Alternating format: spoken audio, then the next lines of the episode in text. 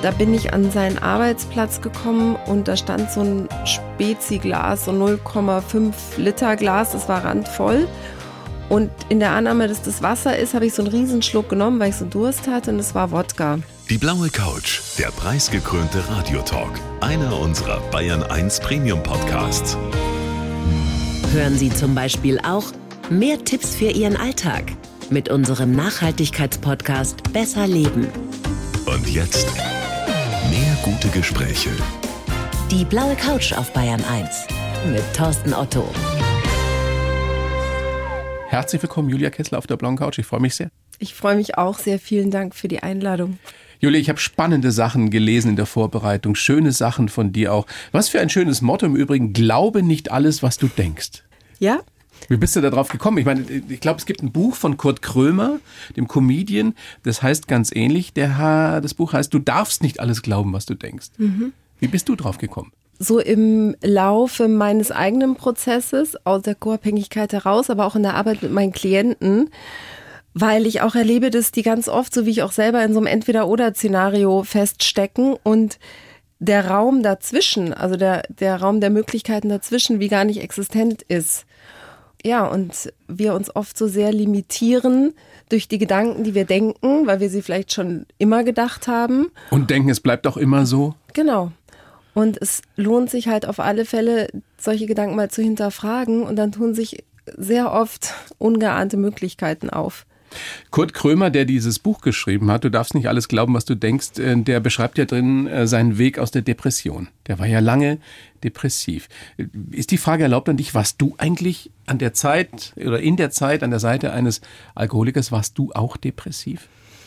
Möglicherweise. Ich weiß auch nicht, welchen Namen man dem Kind letztendlich geben möchte, aber ich war auf jeden Fall am Ende meiner Kräfte ähm, bestimmt depressiv, verstimmt in jedem Fall total dünnhäutig. Ähm, ich bin teilweise dann so in Tränen ausgebrochen, wenn mich irgendjemand nur im Supermarkt angesprochen hat. Alle ähm, haben wahrscheinlich gedacht, was ist denn mit der los? Was ist mit der los, genau. Mir sind die Haare ausgegangen, büschelweise. Also ich hatte dann auch so richtig körperliche Symptome und war ja so richtig physisch und psychisch am Ende würde ich sagen. Ich glaube, die allermeisten von uns können sich das überhaupt nicht vorstellen, wie das ist, wenn man mit einem Alkoholiker, einer Alkoholikerin zusammenlebt. Kannst du in einem Satz sagen, bevor wir später vielleicht auch genauer darauf eingehen, was da alles passiert ist, was das bedeutet, wenn man mit so einem Menschen zusammen ist?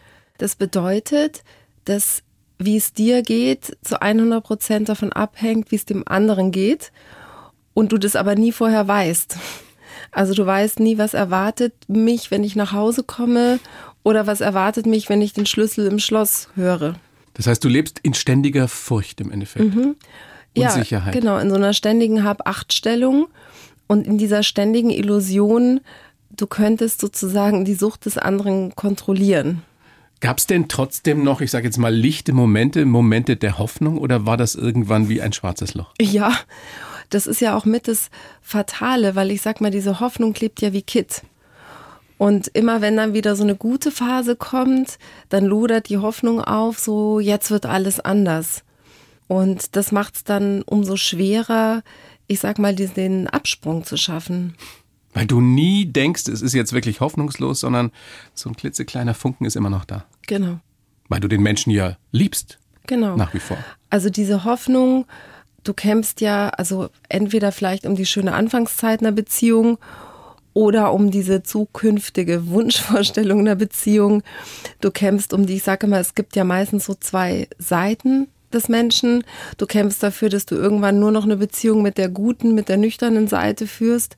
Ich sag, die Hoffnung klebt wie Kit, dass du halt irgendwie eines Tages doch noch dieses Happy End erlebst, für das du dich da so aufarbeitest, für das du so kämpfst. Dieses Happy End, das es aber eben nicht gegeben hat, vielleicht auch nicht geben konnte bei dir. Wenn du heute die Chance hättest, dieser Frau von damals, die noch Hoffnung hatte, einen Rat zu geben, welcher wäre das? Ähm, der Rat wäre, dass sie für sich anfangen soll, loszugehen, unabhängig von der Einsucht ihres alkoholkranken Partners. Weil solange man darauf wartet, dass derjenige einsichtig ist, dass derjenige äh, einen unterstützt, wenn man vielleicht selber beginnt an seiner Co-Abhängigkeit zu arbeiten, dann wartet man halt vielleicht ewig und man kann jederzeit ohne dass man sich gleich trennen muss, kann man jederzeit für sich losgehen und anfangen, diese Dynamik zu durchbrechen. Aber nochmal, damit wir das verstehen, dein Leben war komplett bestimmt von dem unbedingten Willen, ihm zu helfen, ihm aus der Sucht rauszuhelfen. Was einfach nicht geht, weil so jemand sich nur selber helfen kann letztendlich. Mhm, genau. Und du hast dich komplett vergessen verloren. Ja, das trifft's gut. Man verliert sich da drin. Das ist ja auch nicht so, dass man aufsteht heute und sagt so, und jetzt nehme ich mir vor, den anderen zu retten, sondern das ist ja ein schleichender Prozess. Es schleicht sich ja ein. Und wir alle, oder ich sag mal, normalerweise möchte man ja jemandem helfen, dem schlecht geht, wenn der ihm nahe steht. Und das tut man ja auch, wenn jemand trinkt. Und bis man dann erkennt, dass derjenige wirklich alkoholkrank ist, da zieht ja meistens schon eine Zeit ins Land. Das ist ja kein Paukenschlag. Ja, und dann verstrickt man sich immer mehr. Und dann ist es eben so eine Mischung aus, den anderen helfen zu wollen, den anderen vor sich und dem Alkohol und den Folgen des Trinkens beschützen zu wollen, aber natürlich auch den Schein nach außen zu wahren, das Geschäft am Laufen zu halten, die Familie am Laufen zu halten, was dann halt so individuell alles da noch mit dranhängt. Was dann irgendwann dazu bei dir geführt hat, dass du komplett fertig warst, am Ende warst. Ja. Hättest du dir damals vorstellen können, dass es dir jemals wieder so gut gehen würde wie heute? Nein, hätte ich nicht. Und, äh, Sind wir wieder bei dem Satz, glaub nicht alles, was du denkst. Glaub ne? nicht alles, was du denkst. Und da gibt es sogar einen Moment, an den ich oft heute lachen muss, wenn ich dran denke. Da lag ich da und war am Ende und habe gedacht, so das war's jetzt und habe eben kein Licht am Ende des Tunnels gesehen. Und ich weiß noch, meine Freundin hat gesagt, doch und das wird schon alles wieder, du kannst doch äh, da rauskommen. Und ich habe gesagt, nein, auf gar keinen Fall, ich wollte es nicht glauben. Und es ist jetzt ungefähr dreieinhalb Jahre her. Und heute geht's mir richtig gut und deswegen freut es mich so, wenn ich dann vielleicht den einen oder anderen motivieren kann, sich für den Gedanken zu öffnen, dass es eine Alternative zu der Realität gibt, in der man das Licht am Ende des Tunnels gerade nicht sehen kann. Aber das gibt's. Kannst du uns diesen Moment beschreiben, den du gerade erwähnt hast, wo du so komplett fertig warst, ganz unten warst? Was ist da passiert? Also da ist so gefühlt mein ganzes Leben in sich zusammengestürzt. Also diese Vorstellung von einem gemeinsamen Leben, diese Idee der Familie, die man dann zusammen aufbauen wollte, natürlich auch seine Familie, die mit dranhängt, die einem ja dann auch ans Herz wächst. Bei uns war es noch ein gemeinsames Geschäft. Also alles, also das ganze Leben und die ganze Freizeit, die man natürlich zusammen verbracht hat, wo man wusste, das, das wird man jetzt in der Form auch nicht mehr machen. Ich Warum ist dir das in dem Moment bewusst geworden? Gab es da irgendeinen Auslöser, einen Schlüsselmoment? Ja, das war schon der Moment der Trennung, wo ich gewusst habe, es geht jetzt nicht mehr und wo dann alles eben so eingestürzt ist und ich dachte, ich kann das nicht mehr aufbauen. Du hast ein sehr, sehr spannendes, bewegendes Buch geschrieben, Mitgefangen in der Sucht, wie du dich aus der Co-Abhängigkeit bei Alkoholismus befreist. Mitgefangen in der Sucht, das impliziert ja, du warst tatsächlich eine Gefangene in der Zeit, hast es zumindest so empfunden. Mhm. Aber schon auch in gewisser Weise selbst, also gewählt, das klingt jetzt so, als wäre es meine Schuld und ich möchte immer so ganz gern von dieser Schuldfrage wegkommen. Aber ich habe ja viele Entscheidungen auch getroffen, die mich dahin geführt haben. Und dann war ich verstrickt in dieser Dynamik und da ist man dann tatsächlich gefangen, weil da einfach Mechanismen ablaufen. Vielleicht kommen wir da später nochmal dazu, wo man scheinbar wirklich gefangen ist, wo man auf, so ohnmächtig ist, auf so einem scheinbar verlorenen Posten. Und den kann man aber verlassen. Und genau, und dabei äh, unterstütze ich jetzt eben heute meine Klienten. Was für eine tolle Tätigkeit, die du da hast, die du für dich gewählt hast. Ja. Du hast dir ja nicht nur selbst geholfen, selbst helfen lassen, sondern hilfst jetzt vielen anderen, die in dieser Co-Abhängigkeit sind. Nochmal in einem Satz, für die, die es vielleicht noch nicht so ganz äh, verstanden haben oder noch nie gehört haben, was bedeutet Co-Abhängigkeit? Co-Abhängigkeit bedeutet, dass dein Wohlbefinden, dein Leben komplett von deinem suchtkranken Partner gesteuert wird und abhängt. Also ich frage ganz oft Menschen, mit denen ich arbeite, wie geht's dir? Und dann sagen die, ja, mir geht's ganz gut, weil mein Partner hat eine gute Phase. Das heißt, die, man kann das gar nicht mehr losgelöst beantworten. Also man definiert sich über den kranken Partner, Partnerin.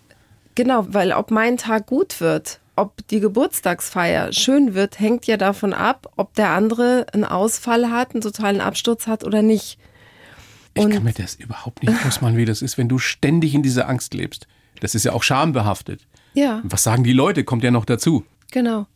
Und man versucht eben die Sucht äh, des anderen zu kontrollieren. Und ich sage immer, also der erste Satz, der in meinem Buch steht, heißt, solange du versuchst, die Sucht eines anderen Menschen zu kontrollieren, wird diese Sucht dich kontrollieren. Und ähm, ja, man geht dann zum Beispiel auch nicht mehr weg, weil man dann Angst hat, dass der Partner, wenn man weg ist, sich zu Hause total betrinkt und weiß ich nicht, vielleicht die Treppe runterstürzt oder sich ans Auto setzt. Ja, das ist dieses sich so gefangen fühlen, weil man halt sich gar nicht mehr frei bewegen kann oder möchte, wie man es auch sagen will. Weil du fremdbestimmt bist. Weil man fremdbestimmt ist dadurch, dass man ja was kontrollieren möchte, was unkontrollierbar ist. Weil es nun mal auch eine Krankheit ist. Genau. Und weil und derjenige sich nur selber helfen kann. Genau, und weil es ja auch so unberechenbar ist. Ja. War dieses Buch oder dieses Buch zu schreiben, mitgefangen in der Sucht, war das für dich auch eine Art Therapie für dich selbst? Ja, ja, absolut.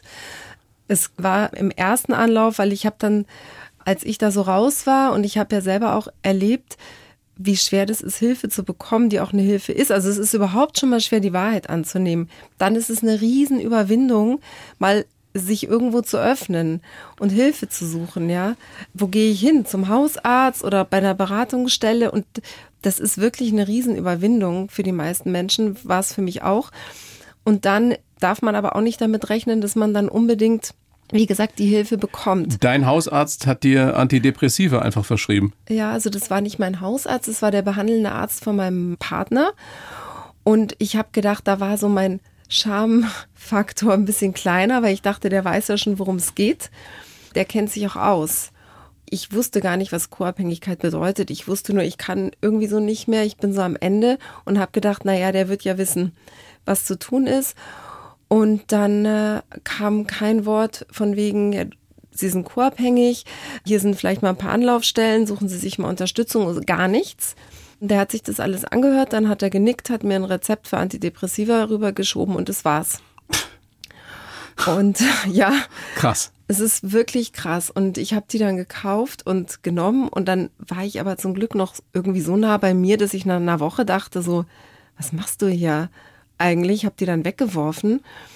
Und ja, ich finde das rückblickend schon auch fahrlässig. Weil, weil sie natürlich das Problem nicht lösen konnten, sondern Gegenteil. dich nur ruhig gestellt haben, in Anführungsstrichen. Ja. ja, im Gegenteil sogar eigentlich noch mehr, weil die hätten ja quasi unterstützt, dass ich weiter in einem System funktionieren kann, das mich ja krank gemacht hat. Julia, großes großes, großes oder großer Respekt dafür, dass du dich so öffnest, dass du darüber sprichst, dass du dieses Buch geschrieben hast. Wir möchten dich natürlich noch gerne besser kennenlernen und zu dem Zweck habe ich einen Lebenslauf geschrieben. Wie für jeden Gast in dieser kleinen Show. Den würde ich dir jetzt geben. Du liest ihn vor und dann besprechen wir das alles möglichst ausführlich. Bitteschön. Dankeschön. Ich heiße Julia Kessler und war gefangen in einem Teufelskreis. Damals habe ich nicht sofort gemerkt, dass mein Ex-Partner Alkoholiker ist. Süchtige sind Meister im Vertuschen und Täuschen. Mein Weg aus der Hölle war steinig und führte mich über völlige Selbstaufgabe und Erschöpfung, über mutige Selbsterkenntnis bis zu einem klugen Mann auf Mallorca. Heute bin ich wieder ich selbst, erfolgreiche Life-Coachin und stolze Mutter von zwei tollen Kindern. Und ich möchte möglichst viele Menschen dabei unterstützen, wieder emotional frei zu sein. Mein ganz persönlicher Wunsch, mehr Zeit, um mit leichtem Gepäck nach Italien zu reisen. Was sagst du? Kannst du unterschreiben oder steht da Blödsinn drin? Kann ich unterschreiben. Das ist schön. Vielen Dank. Sehr gerne. Julia, was fällt dir sofort ins Auge? Worüber möchtest du gleich sprechen? Der, der Teufelskreis, ist das richtig getroffen so? Das war ein Teufelskreis? Es ist ein Teufelskreis, ja. Ja, diese Dynamik, weil wenn man co-abhängig ist, fühlt man sich komplett verantwortlich für den anderen. Also für die Emotionen, für die Handlungen, für die Nüchternheit, für die Folgen des Trinkens. Das heißt, man versucht dann nichts zu tun, was vielleicht den anderen stressen könnte oder verärgern könnte, weil dann könnte das ja wieder ein Grund sein zu trinken. Und man fühlt sich in Konsequenz dann aber auch verantwortlich fürs Gelingen für der Beziehung, also für alles, ja. Und in dem Moment, wo ich mich verantwortlich fühle, fühle ich mich ja auch schuldig, ja, wenn ich die Verantwortung nicht übernommen habe. Das wenn heißt, du dir nicht gerecht wirst in deinen eigenen Augen. Genau. Das heißt, man hat eine ganz große Bereitschaft, Schuldgefühle zu sich zu nehmen.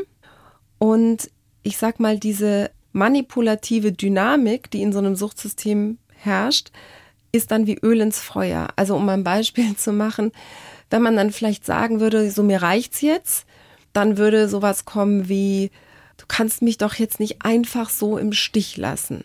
So, dann fühlt man sich direkt schuldig, geht wieder in die Verantwortung. Dann kommt vielleicht sowas wie, ohne dich schaffe ich es nicht. Dann fühle ich mich wieder gebraucht Boah. und gehe in die Verantwortung. Wie lang ging das alles? Ich bin nicht so gut darin, aber ich würde mal sagen, alles zusammen waren sechs Jahre Beziehung. Es ist eigentlich ein Wunder, dass du so hier vor mir sitzt, oder? Und es dir wieder richtig gut geht. Ja. Kann man ja. so sehen. Wollen wir mal gucken, Julia, wie du so geworden bist, wie du heute bist. Du bist geboren am 7. März 76 in München. Der Papa war Kameramann, die Mama Designerin, ein sehr kreatives Elternhaus. Aber du hast auf die Frage in unserem Fragebogen, wie du die Kindheit beschreiben würdest, äh, geschrieben, unbeständig geprägt von Bindungsangst und Überangepasstheit. Mhm. Wow. Warum? Ich sag mal, ich habe einige Trennungen ähm, erlebt und viel. Äh, Bei deinen Eltern? Ja, genau. Und viel Wechsel, Umzüge. Ähm, ja, das prägt natürlich. Das heißt, du warst vermutlich mal ein ängstliches Mädchen und warst dann eine junge Frau, die immer nach, nach Sicherheit geguckt hat und die wollte, dass sie geliebt wird. Ängstlich würde ich jetzt gar nicht sagen, aber sicherlich in einem gewissen Maße überangepasst und das ist aber jetzt nicht so, dass jemand, der überangepasst ist, dass man den vielleicht so wahrnimmt als gleich total schüchtern oder so. Und das ist was, was ich bei fast all meinen Klienten auch feststelle, dass die schon so eine Bereitschaft zur Überangepasstheit irgendwie Nur ja mitbringen. Nicht anecken. Ja, nicht anecken, sich immer direkt, also so ein ganz plattes Beispiel, du kommst in die Kaffeeküche und ein Kollege hat eine schlechte Laune und dann denkst du dir vielleicht, okay, dann trinke ich mit dem anderen Kollegen meinen Kaffee bist du überangepasst, wirst du so eine Tendenz haben, sofort dich zu fragen, oh Gott, habe ich irgendwas falsch gemacht? Ist der sauer auf mich?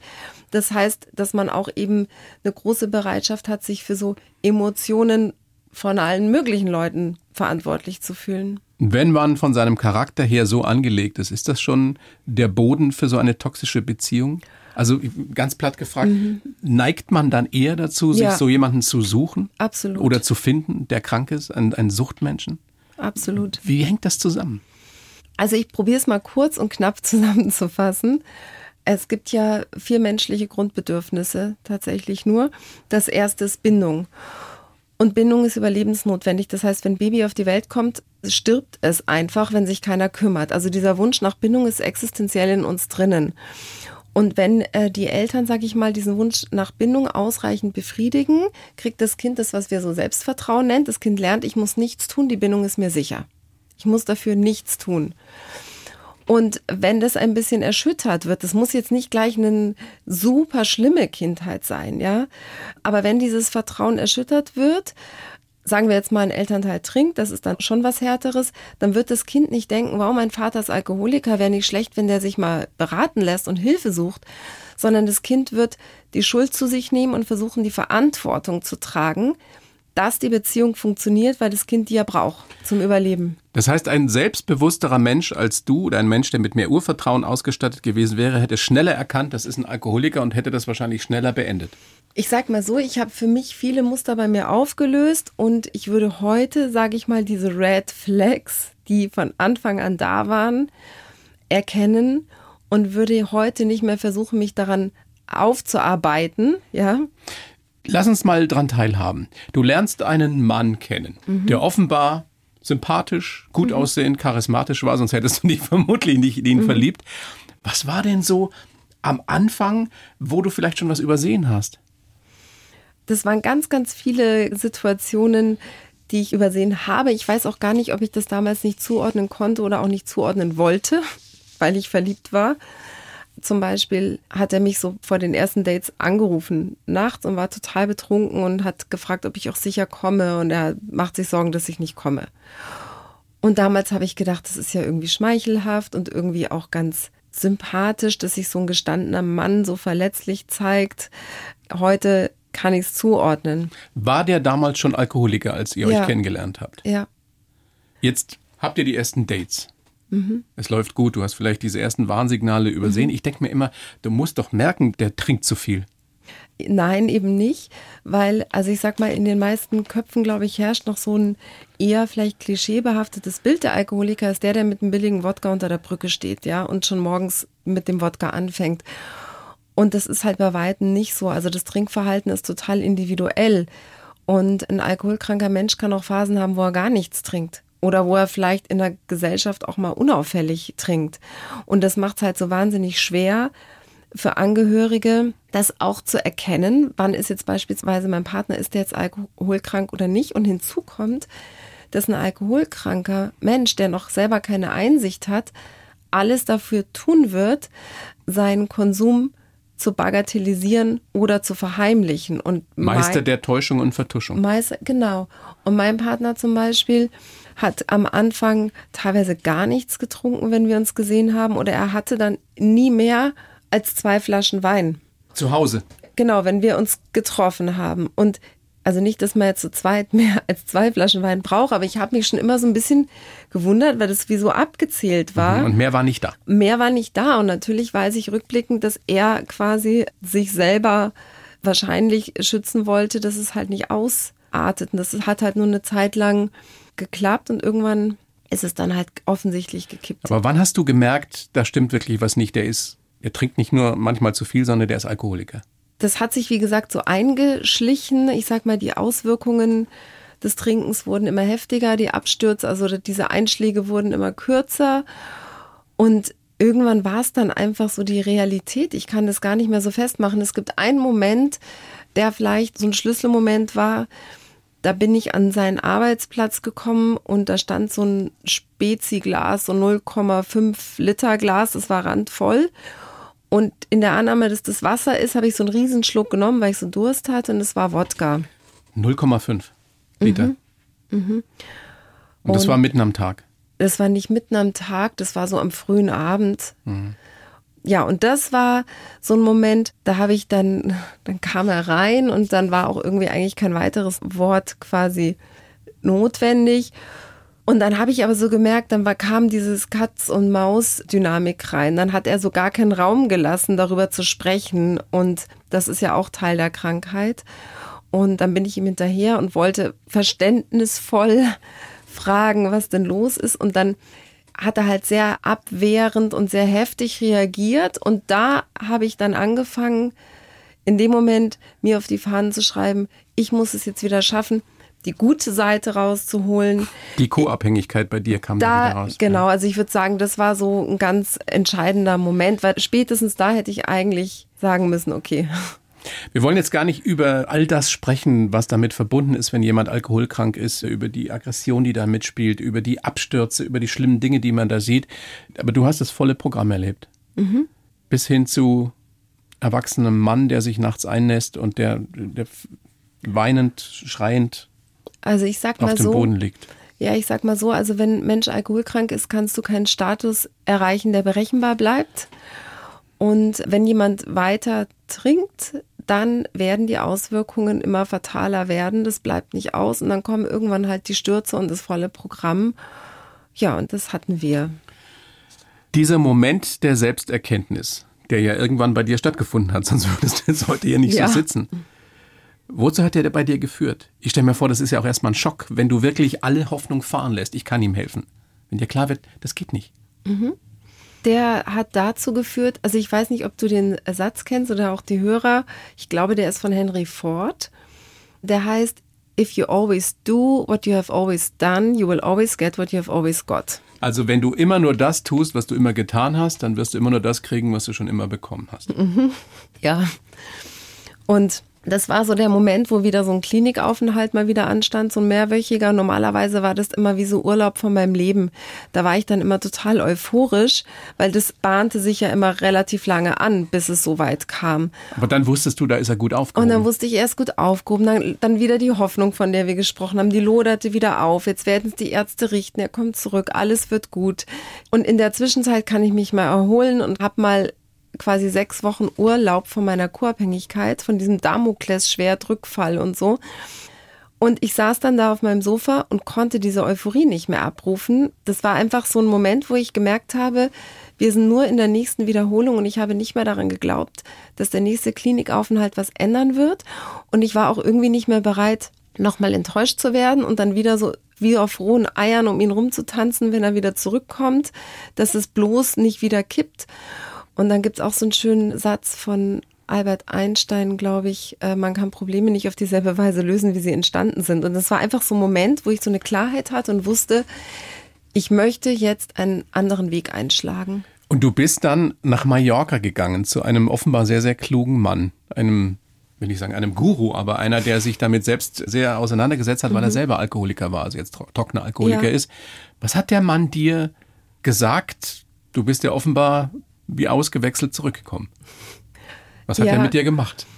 Also der hat schon sehr viel mit mir gemacht, als ich ihn dann angerufen habe. Ich saß dann eben auf dem Sofa und war total verzweifelt und wusste nicht, was ist jetzt die Alternative. Dann habe ich angefangen zu googeln, weil ich mal in eine andere Richtung geschaut habe und bin auf diesen Herrn Bollmann gestoßen und weiß noch, saß auf dem Sofa, habe geweint und geweint und geschluchzt und habe gedacht, der Mann kennt die Lösung. Und da war ich aber immer noch auf diesem Trichter, der kann mir dann sagen, wie ich meinen Partner, also wie mein Partner endlich nüchtern wird, war ich immer noch eigentlich auf diesem Trip. Und dann habe ich da angerufen und hatte so die Ideen, weißt du, so diese Koryphäe hier zum Thema Alkoholismus, die lachen mich wahrscheinlich aus, wenn ich da einen Termin möchte. Und habe dann irgendwann angerufen, war wirklich total zittrig und nervös, also so an meinem persönlichen Tiefpunkt. Und dann hebt jemand das Telefon ab und sagt, ähm, Finca Esperanza Bollmann. War er selber dran gleich. Und ja. er war selber dran und ich konnte es nicht fassen, weil ich habe den gerade ein paar Stunden vorher gegoogelt. Äh, an meinem totalen Tiefpunkt. Und dann habe ich so ganz unglaublich meinen Namen gesagt und habe gesagt, Herr Bollmann, sind Sie das wirklich? Und dann hat er gesagt, ja. Wie kann ich dir helfen, Julia? Und dann ist es wirklich aus mir rausgebrochen. Und dann hat er mir in diesem Moment zum ersten Mal den Spiegel vorgehalten und hat gesagt, Julia, der einzige Mensch, um den Julia sich jetzt kümmern muss, ist Julia. Und ich immer so, ja, aber ich kann ihn doch nicht. Und dann hat er es immer wieder wiederholt. Ja, und dann habe ich ihn gefragt, ob ich zu ihm kommen kann. Der hat damals eben auf Mallorca Therapie gemacht für alkoholkranke Menschen. Und dann hat er gesagt, ja, aber was soll ich mit dir hier anfangen? Ich mache ja keine Therapie für Co's, so hat er immer für gesagt. Co-Abhängige, ja. Und ich habe gesagt, ich möchte aber kommen. Und dann hat er irgendwann gesagt, der ist auch so ein bisschen spirituell offen und dann äh, hat er gesagt, also wenn du so einen tiefen Wunsch hast, mich zu sehen, wird das einen Grund haben, dann komm halt her.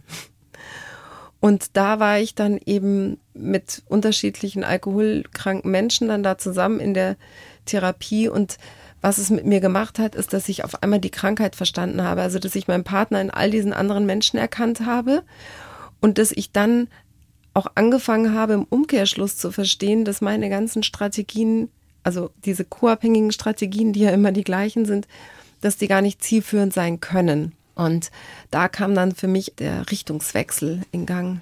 Jetzt ist das eine, dass man das verstanden hat. Du hast mhm. gesagt, du hast in all diesen alkoholkranken Menschen deinen Partner gesehen. Jetzt kommst du zurück, aber der nächste Schritt ist ja noch mal schwerer. Du musst ja dann dich trennen. Du musst sagen, bis hierhin und nicht weiter.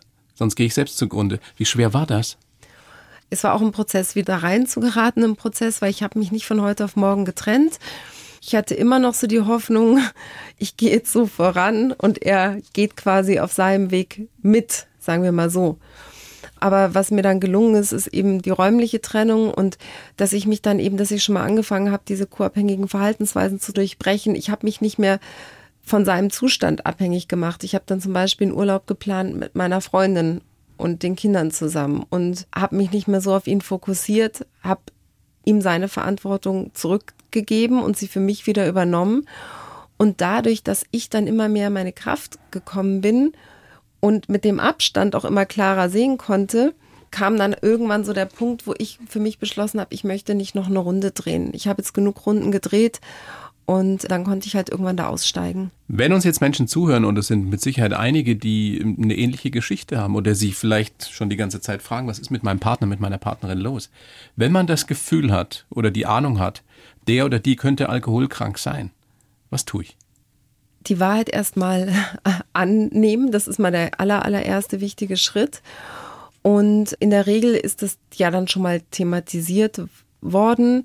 Wenn nicht, würde ich es direkt mal ansprechen, mir jetzt aber nicht die große Hoffnung machen. Aber ich würde mal die Katze, also ich sage immer, das ist so dieser Elefant im Raum. Also erstmal drüber reden, das erstmal ansprechen. Erstmal drüber reden, ist ansprechen, ja.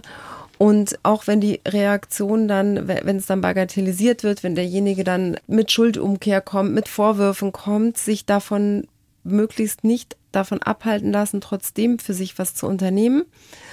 Und ganz wichtig wäre, dass man sich tatsächlich Unterstützung sucht, ob es ein Therapeut ist, ob es ein Coach ist. Hast du da eine, eine gute Seite, einen guten Tipp? Es ist ja sau schwer, Therapeuten, Therapeutinnen zu finden.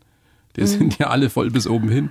Ich habe tatsächlich keinen guten Tipp. Also ich meine, ich, ich arbeite im 1 zu 1 ähm, als Coach mit Betroffenen.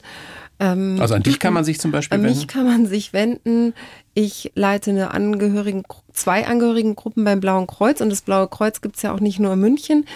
Und es passt ja auch nicht alles für jeden, aber dass man mal losgeht und mal schaut, gibt es eine Angehörigengruppe in meiner Nähe, dann schaue ich mir die mal an. Wenn das mir jetzt nicht gefällt, weitersuchen, Podcasts hören, ein Buch kaufen, mal vielleicht den Hausarzt fragen und sich Unterstützung holen. Aber sich erstmal klar werden darüber, ich kann ihm, ihr nicht helfen. Sie kann sich nur selbst helfen und ich muss mir jetzt helfen. Ganz genau. Aber diese Muster, die sitzen ja auch so tief. Also ich glaube, es ist fast unmöglich, dass man die ganz alleine auflöst. Aber was man zum Beispiel konkret machen könnte im ersten Schritt, dass man sich ganz bewusst macht, die Sucht zu kontrollieren zu können, ist eine Illusion. Also du könntest ganz konkret direkt aufhören, Flaschen zu zählen, Flaschen zu suchen. Viele haben auch so ein Alkomat und lassen dann den anderen blasen. Das sind so Maßnahmen, die könnte man im ersten Schritt mal alle direkt einstellen. Weil es nichts bringt. Julia, was für eine tolle Arbeit, die du da leistest, was für einen Weg du hinter dir hast. Ich Danke. bin voll der Hochachtung für dich. Großartig. Dankeschön. Ähm, mach weiter so und äh, vor allem nimm dir auch mal Zeit für dich, damit du wieder mit leichtem Gepäck nach Italien reisen kannst. Das ist so eine schöne Formulierung, mit leichtem Gepäck. Ist ja auch eine Metapher fürs Leben. Ne? Ja, also leichtes Gepäck ist gerade tatsächlich so mein Motto. Ich genieße es jetzt auch sehr, dass ich zum Beispiel eine Arbeit machen darf, die für mich wahnsinnig sinnstiftend ist, aber auch so flexibel. Ich brauche nur meinen Laptop und kann theoretisch überall arbeiten. Und dann hat man auch eben mehr Zeit, idealerweise, um die mit seinen Lieben zu verbringen, mit Freunden, mit den Kindern. Genau. Das wünsche ich dir, Julia. Und ansonsten bleib gesund. Ich sage sehr gerne nochmal, das ist wirklich ein tolles Buch für alle, die es interessiert oder die selbst betroffen sind als Co-Abhängige. Mitgefangen in der Sucht, wie du dich aus der Co-Abhängigkeit bei Alkoholismus befreist. Vielen herzlichen Dank, Julia Kessler. Vielen Dank, dass ich hier sein durfte. Sehr gerne. Die Bayern 1 Premium Podcasts. Zu jeder Zeit, an jedem Ort. In der ARD Audiothek und auf bayern1.de. Bayern 1 gehört ins Leben.